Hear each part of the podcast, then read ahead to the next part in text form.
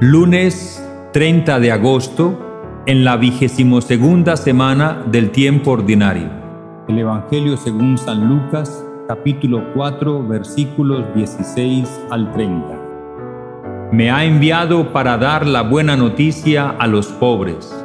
Ningún profeta es bien mirado en su tierra.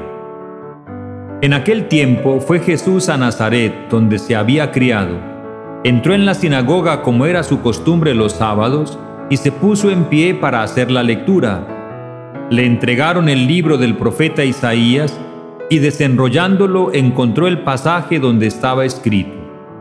El Espíritu del Señor está sobre mí, porque Él me ha ungido, me ha enviado para dar la buena noticia a los pobres, para anunciar a los cautivos la libertad y a los ciegos la vista para dar libertad a los oprimidos, para anunciar el año de gracia del Señor. Y enrollando el libro, lo devolvió al que le ayudaba y se sentó.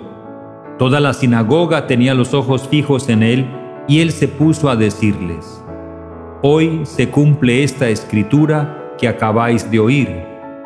Y todos le expresaban su aprobación y se admiraban de las palabras de gracia que salían de sus labios, y decían, ¿no es este el hijo de José?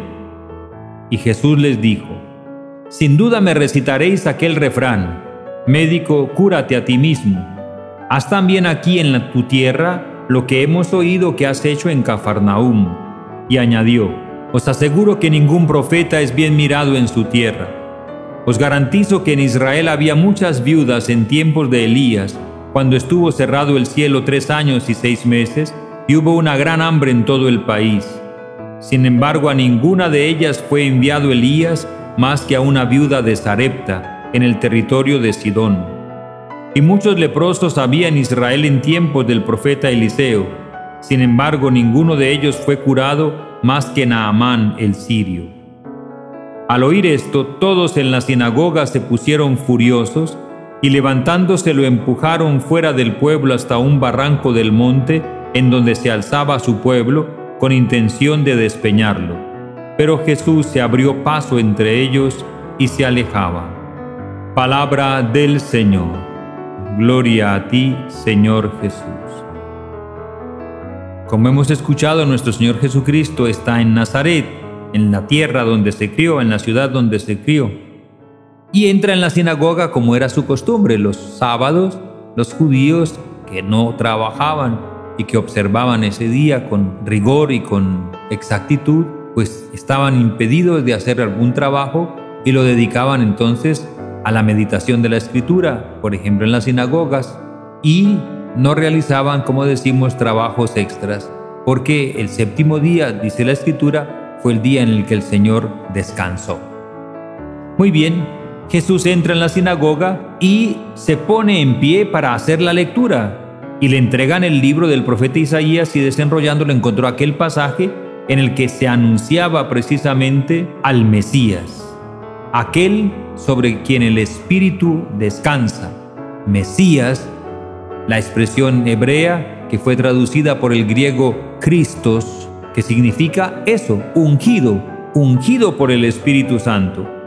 El Espíritu del Señor está sobre mí porque Él me ha ungido. Ese es el Mesías el que lleva el Espíritu, el que tiene el Espíritu, aquel sobre el que el Espíritu reposa. Y le ha enviado, dice el texto, para anunciar a los cautivos la libertad, a los ciegos la vista y dar libertad a los oprimidos, para anunciar el año de gracia del Señor. Son palabras que han leído tantas veces ellos en la sinagoga, pero esta vez Jesús dice algo que les resulta inaudito. Jesús, enrollando el libro, lo devolvió al que le ayudaba y se sentó. Y dice, cuando todos están fijos en Él, hoy se cumple esta escritura que acabáis de oír. Todos se maravillan de esas palabras que ha leído y de las palabras que acaba de pronunciar. Hoy se cumple esta escritura que acabáis de oír. Y ante esa admiración y con esa admiración, también sin embargo surge el prejuicio. ¿No es este el hijo de José? Este lo conocemos. Este es de los nuestros. A este lo vimos incluso crecer. ¿Cómo así que ahora dice, hoy se cumple esta escritura? ¿Qué clase de rabí es? ¿Quién le ha enseñado esas cosas? Surge el prejuicio, es decir, la cercanía, la familiaridad con que ellos vieron crecer a Jesús, lo vieron trabajar seguramente en el taller de San José, esa cercanía, esa familiaridad les sirve de obstáculo y de tropiezo y no se abren a la fe en el Mesías.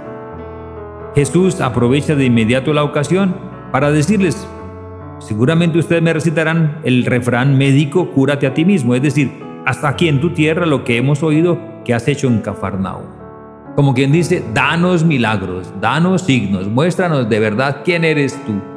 A ver con qué nos vas a convencer, con qué nos vas a cautivar. Es como para ponerlo a prueba y empezar a exigirle por parte de su gente lo que ya el demonio le había exigido en el desierto cuando lo tentó. Y Jesús entonces narra a estas personas otros textos de la escritura en la que les dice, os aseguro que ningún profeta es bien mirado en su tierra porque en Israel había muchas viudas en tiempos del profeta Elías, cuando estuvo cerrado el cielo tres años y seis meses. Hubo una gran sequía y por lo tanto hubo una gran hambre. Y sin embargo dice el Señor, a ninguna de esas viudas fue enviado Elías más que a una viuda de Sarepta, en el territorio de Sidón, es decir, no en Israel, sino en territorio de paganos. En el territorio de paganos. Allá fue enviado Elías por Dios. Y allá Elías calmó el hambre de esta viuda, pero al mismo tiempo obró milagro, obró prodigios. Y también Jesús agrega, muchos leprosos había en Israel en tiempos del profeta Eliseo, y sin embargo ninguno de ellos fue curado más que Naamán el sirio.